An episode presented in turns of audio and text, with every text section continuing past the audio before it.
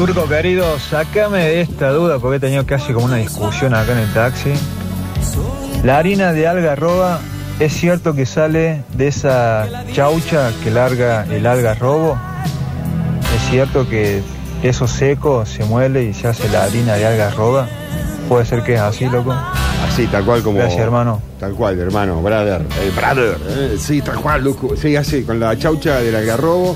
El algarrobo negro es bien dulce, el algarrobo dulce, tiene la chaucha redulce, el blanco. En realidad, todos los algarrobos, menos. Creo que hay un- uno de ellos, no sé cuál es el que la tiene más amarga. Y como ese árbol también tiene la propiedad de hibridizarse y cruzarse muy fácilmente, es muy fácil que también encontremos un árbol que tenga una chaucha con una estructura, una textura de un algarrobo negro. Y resulta que la chaucha es un tanto astringente y no es tan dulce como habitualmente lo es la harina de algarroba. Hay que consumir harina de algarroba, chicos. Muy buena, ¿eh? ¿Sí? Es muy buena, es muy buena. Yo te consumo en mi casa. Octi, yo te banco, yo te banco, hermano. Si venite cualquier cosa por mi casa. Hay que sacar eso, esa violencia familiar. Que te pegan, te golpean, todo eso que estás sufriendo. Pobre Octi, hermano, pobre Octi, venite a vivir conmigo, hermano. Después mi viejo se, se asusta, no estaba escuchando la radio y le llegaron un par de mensajes. Buenas tardes, ¿cómo anda esa banda? Yo el que banco es al Club Atlético Talleres. No me importa Fasi, no me importa Caiciña, no me importa Baloya, si se quiere ir, Pérez. Me importa los colores, la pasión por el club, mi club. Viste que eh, lo que decíamos hoy, la forma en la que se dicen las cosas. Esa es la forma de bancar. Claro, claro, claro. Te banco, Octi, te banco a muerte eh, y te daría un premio enorme a la paciencia infinita. ¿Cómo haces para no cagarlo a sopapo el salame este de Pablo que tenés al lado ahí, tan lejos? ¿Qué- pero qué pesado el tipo este, Estoy lo en el más medio, pesado que escuchó en la, tel- en la, en la radiofonía de La Córdoba. radio, señor, diga bien. Estoy en el medio. yo No se por sabe ni el nombre del medio, Ah, viejo. no, Diga ra- conmigo, Aparte- radio. Jamás eh, le levantaría la mano a un amigo. Che, ¿qué onda, chicos, con los que bancan a la yuta, loco? Los que bancan a la yuta, los que bancan a, lo- a los que meten palos, los que bancan a los que le pega a la gente, los que han matado gente. ¿Por qué no se van a escuchar otra radio, muchachos, y la hacemos más fácil? Gracias, chicos, los quiero mucho. Un abrazo. Listo, ya está.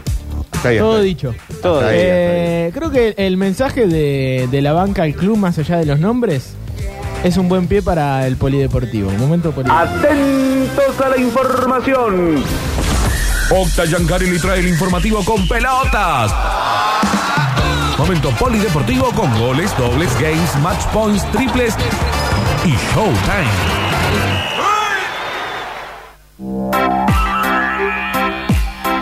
Polideportivo del 25 de agosto con Miranda de fondo. Después de lo que fue la. mm, Podría decir. Derrota. Porque la sensación, por lo menos viendo el partido, era que lo perdía. Pero lo cierto es que fue empate. Y por esto mismo que, estamos diciendo, me parece que eh, el empate termina siendo un buen resultado para Belgrano. Porque Quilmes fue más que, que el Pirata, porque se lo notaba muy enojado eh, a Guillermo Farré en el segundo tiempo. Y bueno, eh, esto que decíamos que siempre digo y ustedes se burlan de también buscar eh, la opinión de los hinchas. Eh, en términos generales, creo que con los hinchas de- del Pirata que hablé, no le gustó para nada lo que fue el partido de Belgrano ayer. Empató 0 a 0. De cualquier manera, es un buen punto. De visitante contra un rival difícil y la famosa media inglesa. Ganar de local, ganó el partido que le tenía que ganar a Instituto.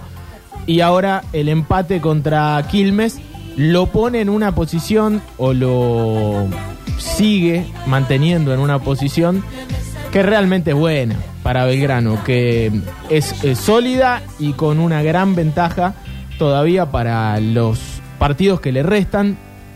Eh, es partido a partido, Belgrano se lo propuso así desde el primer momento y lo viene sosteniendo, más allá de que en estos días todos estamos con la calculadora contando cuánto falta, cuánto hay que sacar, ¿Cuánto con, falta? con ¿Cuánto cuánto falta? se asegura. ¿80?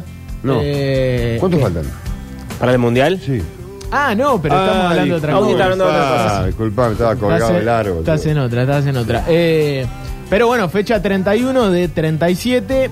eh, son muchos los partidos que todavía deben disputarse. Más allá de esto, Belgrano sabe que cosechando un par de victorias se acerca mucho más al objetivo que sigue sosteniendo. Eh, no me manden mensajes ahora porque me hacen reír y yo estoy Che, ¿qué está seriamente. pasando, viejo? Eh, Dejen de joder al conductor cuando está al aire. No, no, no. Eh, y el famoso, yo me acuerdo de una conferencia de prensa. ¿Quién te manda de- mensaje, Octi? ¿Querés de Ri- denunciarlo al de aire? Riquelme, ¿Es tu- no, es tu papá? ¿Es Carlos? No, no es mi viejo, no es mi viejo. Es un amigo. Eh, un- una conferencia de prensa de Riquelme en un momento donde un periodista le decía, eh, ¿y a usted, a vos te gusta cómo juega Boca? Y el tipo le contestaba, y la verdad que somos el mejor equipo de Argentina. Dice, estamos punteros en el torneo local, somos el último campeón de la Copa Argentina. Todavía seguimos vigentes en la Copa Argentina. Y somos el único equipo que está jugando Copa Libertadores. ¿No? Y decía, sí, bueno, está bien, está bien, es verdad, decía el periodista. Pero, ¿juega bien? ¿Boca? Y no sé, dice, yo creo que juega bien. ¿Para vos cómo juega? No, para mí juega mal. Entonces le dice Riquelme, ¿y cómo juegan el resto de los equipos de, de la primera división y del fútbol Claro. argentino? Peor que Boca, le dice el periodista. bueno, quizá Belgrano no es el equipo más vistoso. De hecho, quizá no, no lo es. No es, es el equipo más serio de este torneo. Y si Belgrano juega mal, que es verdad, ayer jugó mal, creo que hasta eh, los propios protagonistas lo saben, cómo juega el resto. Que no se le animó en ningún momento a, a sacarlo de ahí. Porque Belgrano hace, como decía Fernando, más de 30 fechas, que es el puntero de la, de la Primera Nacional. Eh, entonces, ya más allá de lo que pase, que falten un par de fechas, lo de el Pirata es sólido en materia de puntos y en la seriedad con que afrontó el, torneo, con puntos altos, con puntos bajos, pero con una regularidad absolutamente necesaria para cualquier equipo que se propone eh, pelear un torneo como la Primera Nacional, donde la segunda pelota es prácticamente el lema, el roce, el jugar presionado, el nerviosismo. Y bueno, ahí en ese lugar Belgrano siempre se sintió cómodo, en la incomodidad quizás. Y ahí eh, se encontró el torneo. Juega igual de cualquier manera el sábado, 18-10, frente a Agropecuario en Carlos Casares. Rival, como siempre, complicado, como todos para Belgrano, en esta búsqueda de seguir sumando puntos. Otra vez de visitante le va a tocar, lógicamente, para después venir de local donde se hace fuerte y lo ha demostrado a lo largo del torneo. No vamos a, a decir más cuánto falta, cuántos puntos, esto, porque Ah, convengamos que no, no sé si es lo ideal en este momento, pero eh, el hincha Después de todo lo de que faltaban tres partidos, no El sé que qué. quiere saber- Yo quería repreguntar, pero no. el que quiere saber A ver. lo sabe. Ah, bien, ok. El hincha ya hizo todas las matemáticas posibles. Sabe. eh, Pero ayer perdimos 20 minutos en esto, Octi, y hoy no vale. Hoy mi dinero no vale. Bueno, pero viste cómo es. Ayer valía la pena realmente porque el momento, si hoy, si hubiese ganado Belgrano, hoy estaremos diciendo y revalidando todo. Como empató, decimos, bueno. Ok, nos calmamos. Bien. Calmémonos un poco más. El famoso paso a paso que alguna vez dijo Mostaza Merlo. Hay que desencillar hasta que aclare, eh, dijo el general. es lo que debe hacer Guillermo Farré, molesto con el rendimiento del Pirata, sobre todo en, en el último partido y en el segundo tiempo. Eh, lo lógico. Pero por- jugó mal, pero tiene para mejorar todavía, ¿no? Belgrano. eh, por supuesto. Claro. ¿eh? Bueno, veamos la parte buena, loco.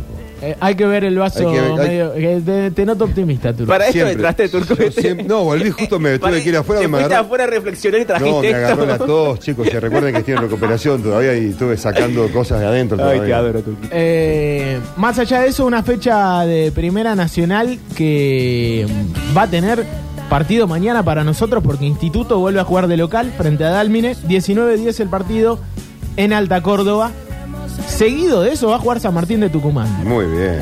Los segundos, Instituto y San Martín. Ambos partidos mirará el público de Belgrano y por supuesto atentos todos a una Primera Nacional que tiene un final de campeonato espectacular con equipos importantes que se prepararon para pelear. A veces no pasa, y en este caso sucedió. Los equipos más importantes de, eh, en materia de, de gente, de popularidad, eh, se pelearon para pelear, eh, se mm, prepararon para pelear el campeonato y lo están haciendo. Tanto Belgrano como San Martín, los tucumanos, como el propio instituto. Así que atención a lo que pase mañana entre las 19 y las 23.30, más o menos, ¿no? Ok. Ahí se va a estar jugando eh, el campeonato, tanto San Martín como Instituto. Es igual de importante, o son iguales de importantes esos dos partidos que el que le toca al Pirata el sábado, teniendo en cuenta que faltan pocas fechas y que hay una diferencia de puntos absolutamente significativa. No vamos a decir más nada que eso, pero por supuesto la cadena del gol va a estar allí. Pero lo que sucedió ayer, que fue importante, fue la victoria de Racing, la victoria de la academia.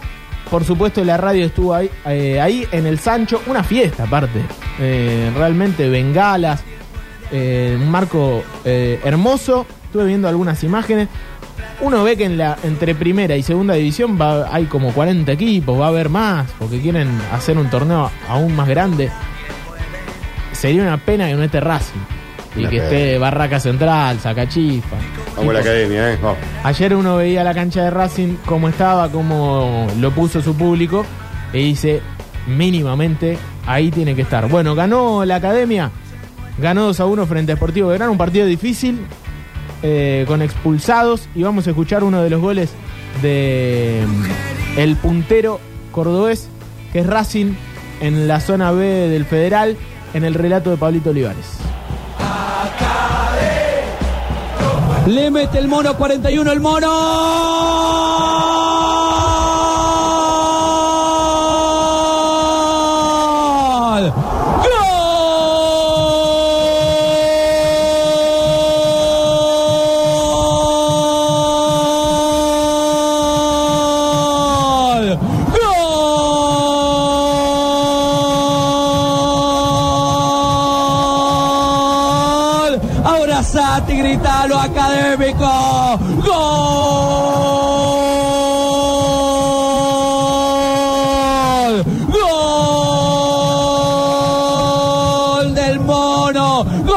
Racing! ¡Gol del mono! ¡Gol de la academia! Explota el Miguel Sancho en 41, lo hizo el 14. Los números invertidos, pero el que estaba derecho era el mono, que ejecutó abajo del caño derecho. Sí, Sportivo es el verde, pero el que se caía de Maduro era el segundo de Racing. Lo gana la academia desde el punto del penal, lo hizo el mono. Racing 2, Sportivo 1, Racing más líder que nunca. Ganó Racing. Eh, hay que decir algo que no podemos dejar pasar. El pésimo arbitraje del árbitro, Bruno Amiconi, que le dio dos penales a, a la academia y que para mí no fueron ninguno de ellos. Vamos a decirlo. Uy, uy, uy. uy. Eh, en este caso perjudicado Sportivo Belgrano. Más allá de eso, torneo de Racing es bárbaro. Pero hay que decirlo, cuando un arbitraje es malo, Es malo. sobre todo en esta categoría, hay varios. Bueno, eh, también ganó Sarmiento de Resistencia 1 a 0 frente a Gimnasia de Concepción del Uruguay. Ambos 53 puntos, los dos punteros. Lo bueno para Racing es que mantiene la punta por la diferencia de gol. Tiene más 31. Hizo 44 goles en 24 partidos Racing. Eh, es mucho, es mucho. Y solamente le convirtieron 13. Eh, ahí mantiene esa diferencia y por eso sigue siendo el líder. Del otro lado, Olimpo le ganó el clásico 3 a 0 a Villamitre, eh, allí en el sur de la provincia de Buenos Aires, bien al sur, eh, en un partido tremendo y el gol de Brian Guille, el 10 de Olimpo que hace un tiempo lo nombramos, un zurdo que juega muy bien, que viene siendo la figura de Olimpo, que seguramente lo están siguiendo varios clubes de, Primera Nacional y de Primera División. Hizo un gol de taco espectacular. Eh, Olimpo es uno de los firmes candidatos, por supuesto, del otro lado, ¿no? De la zona A, donde hay equipos más del sur, pero también muy competitiva.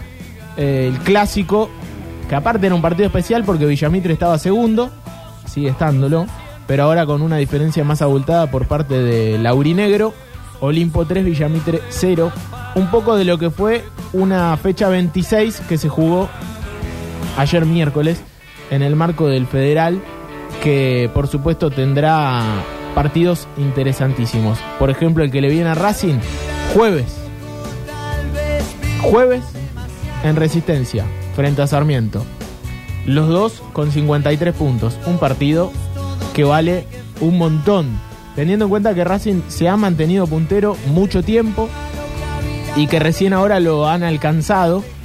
Eh, hay que decir que Racing tiene un partido menos que, que el resto, tiene 24, Sarmiento tiene 25 partidos disputados, pero lo cierto es que ambos están con el mismo puntaje y el partido que van a jugar el jueves va a ser eh, una final anticipada en un torneo largo, complicado como es el del Federal A.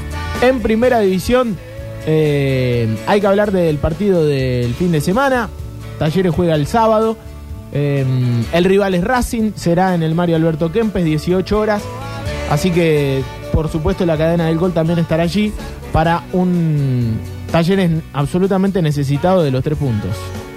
Más allá de los momentos y de que ha mostrado una mejoría, creo yo, en eh, el funcionamiento del equipo, porque ha superado en el desarrollo a varios rivales, no está pudiendo ganar en el torneo local y en el fútbol los resultados mandan, tiene que ganar frente a Racing, el equipo de Gago, que viene de perder el clásico con San Lorenzo, pero que sabe que ganando se prende en la lucha del campeonato, entonces viene a jugar un partido especial a Córdoba, 18 horas del sábado, lindo partido, por supuesto en primera, eh, que tendrá, entre otros partidos interesantes, San Lorenzo Central, por ejemplo, y, e Independiente Vélez, me parece otro lindo partido del domingo. El plato fuerte será Boca Atlético Tucumán, más por Atlético que por Boca. Obviamente siempre es atractivo ver a Boca, pero lo de Atlético Tucumán es buenísimo, tiene 32 puntos, es el puntero del torneo y va a visitar la bombonera. Uno de esos partidos que si querés ser campeón, tenés que ir y ganar. Bien, ok. Y allí eh, la presión pasará para, por primera vez quizá en el torneo, para Atlético Tucumán como firme candidato.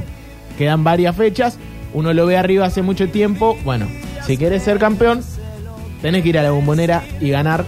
Y allí va a ir eh, el puntero del torneo, que tiene varias sorpresas, porque uno ve la tabla y los primeros cuatro equipos no son ninguno de los grandes. Y está bueno que sea así. Y no como en otras ligas donde más o menos siempre son los mismos los que pelean el campeonato. Hoy se sortearon los grupos de eh, la UEFA Champions League. Y, y hay algunos grupos muy interesantes. Y hay movimientos en el mercado de pases que tienen que ver con la escaloneta.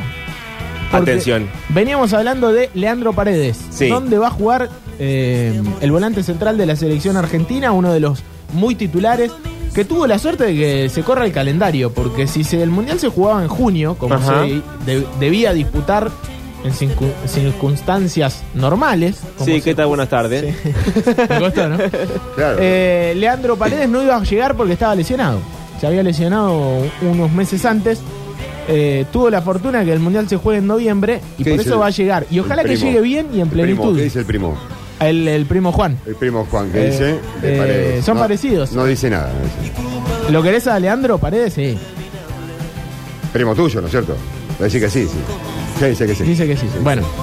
Eh, Paredes va a ser jugador de la Juventus. Sí. Va a ser compañero de Ángel Di María en la Juventus. Fueron compañeros, fueron compañeros en eh, el Paris Saint Germain, Ah. Paredes y Di María. Y ahora van a compartir equipo, pero en Italia, de Francia a Italia. Esto es bueno para la selección argentina porque no tenía mucho lugar en el París. París está jugando muy bien, arrancó muy bien la Serie A, el equipo de Messi, de Mbappé, de Neymar. Pero Paredes no jugaba. Lo ponían en el segundo tiempo, entraba bien, pero necesita eh, él muchos minutos, titularidad para llegar bien al Mundial. Y por eso que sea la Juventus también otro equipo pesado, quizá más pesado que el París. Ok. Hoy por hoy el París tiene mucha presión, hay que decirlo. Por la cantidad de guita que puso este jeque catarí en, en el equipo parisino. Pero por peso histórico y específico, la camiseta de la Juventus es una de las más pesadas de Europa. No es que se va a ir a jugar un equipito. ¿Sabe por qué? ¿Por Porque qué? De original estaba con franjas así negras oscuras, como barrotes. Negras y blancas. Imagínate llevarte una camiseta de barrote encima pesada. Eh, pesada, pesada. No, bueno. Como para ir en cana, derecho. Eh, sí. Eh, jugadores de la Juventus que te acuerdes, Tur- Turquito. Eh, el Rubén Michelú, el Rubén Michel- Vera, el Tati Cupoletti, No, hay Gustavo uno, Daniel que, Aquere. hay uno que lo conoces. Jugábamos No, pero no la de- Esperanza, No la Juve de Esperanza. eh. Bien. Soy, eh, uno francés, No me digas que muy amigo de, de Diego, en algún momento, después se pelearon. el que me gusta a mí es Pirlo. No, ¿cómo es? Pirlo Pi- jugaba en la Juventus, pero Pirlo. no era, no Ah. decía, uno más viejo, digo. No, no, no caigo, ¿quién? No caigo. Eh, Michel. Ah, Michel Platini. Ah, ese estuvo en el Mundial 78, eso me acuerdo. Claro. Claro. Mi amigo el Tati Cupoletti, que lo acabo de nombrar, que jugaba en la Juventus de Esperanza, era fanático de, de Michel Platini. De Platini. Cuando jugábamos a la pelota en la calle, decía, ¡ay, Michel! ¡Acá viene el Michel Platini! ¡Gol! Enloquecía haciéndose se, el Michel Platini. la, se la choreó toda en, en la UEFA. después. Más, va. Qué buen momento, ¿no? La pelota no se mancha, loco. La pelota no se mancha, dijo el Diego. Eh, algunos la mancharon. Pero un jugador fantástico, eh, Michel, Pla- eh, Michel Platini, francés, eh, que era el 10 de la Juventus. Hasta hace poco esa camiseta le quedaba muy bien a, a Paulo Dybala. Ahora eh, no usará la 10, pero sí jugará en ese equipo. Leandro Paredes, que particularmente va a enfrentar al París porque en los cruces, y mejor dicho, en los grupos, eh, se puso muy linda la Champions. Vamos a leer los grupos porque se sortearon hoy. Grupo A, Ajax, Liverpool, Napoli, Rangers. Grupo B, Porto, Atlético de Madrid, Bayer Leverkusen y el Brujas de Bélgica. En el grupo C, este grupo es terrible, Bayern Múnich, Barcelona, Inter y el Victoria Pilsen. Bueno, este equipo eh, mucho, muy inferior a los otros tres, los otros tres candidatos tranquilamente. Hiciste la misma cara que haces cuando decís saca chispas. Que haces como. Víctor Pilsen. Sí. Y Victoria Pilsen es como No, el eh. sacachispas de la Champions. Igual ojalá que metan el batacazo, uno siempre va con el más débil. Frankfurt, eh, Tottenham, esto es grupo D, Sporting Lisboa y, y Marsella, el Olympique, equipo francés. Grupo E, Milan, Chelsea, Salzburgo y el Dinamo Zagreb de Croacia. En el grupo F, Real Madrid, el Red Bull Leipzig, el Shakhtar Donetsk y el Celtic. En el grupo Qué G. difícil todo eso, compañero. Bueno, hay, hay- hay unos nombres que son difíciles de pronunciar. Manchester City en el G, Sevilla, Borussia Dortmund y el Copenhague. Y en el grupo H, PSG, Juventus, por eso aquí los cruces terribles, Benfica y el Maccabi Haifa. Maccabi. Eh, otro sacachispas, podríamos decir. Los bancamos igual a los amigos de sacachispas. Tienen un CM que es bárbaro. Eh, No lo conozco, pero a, mí me resulta muy simpático Sacachifa por los botines cuando era pibe que jugábamos en la vereda con el Tati Copoletti. Ahí está. Eh, También con el Tati.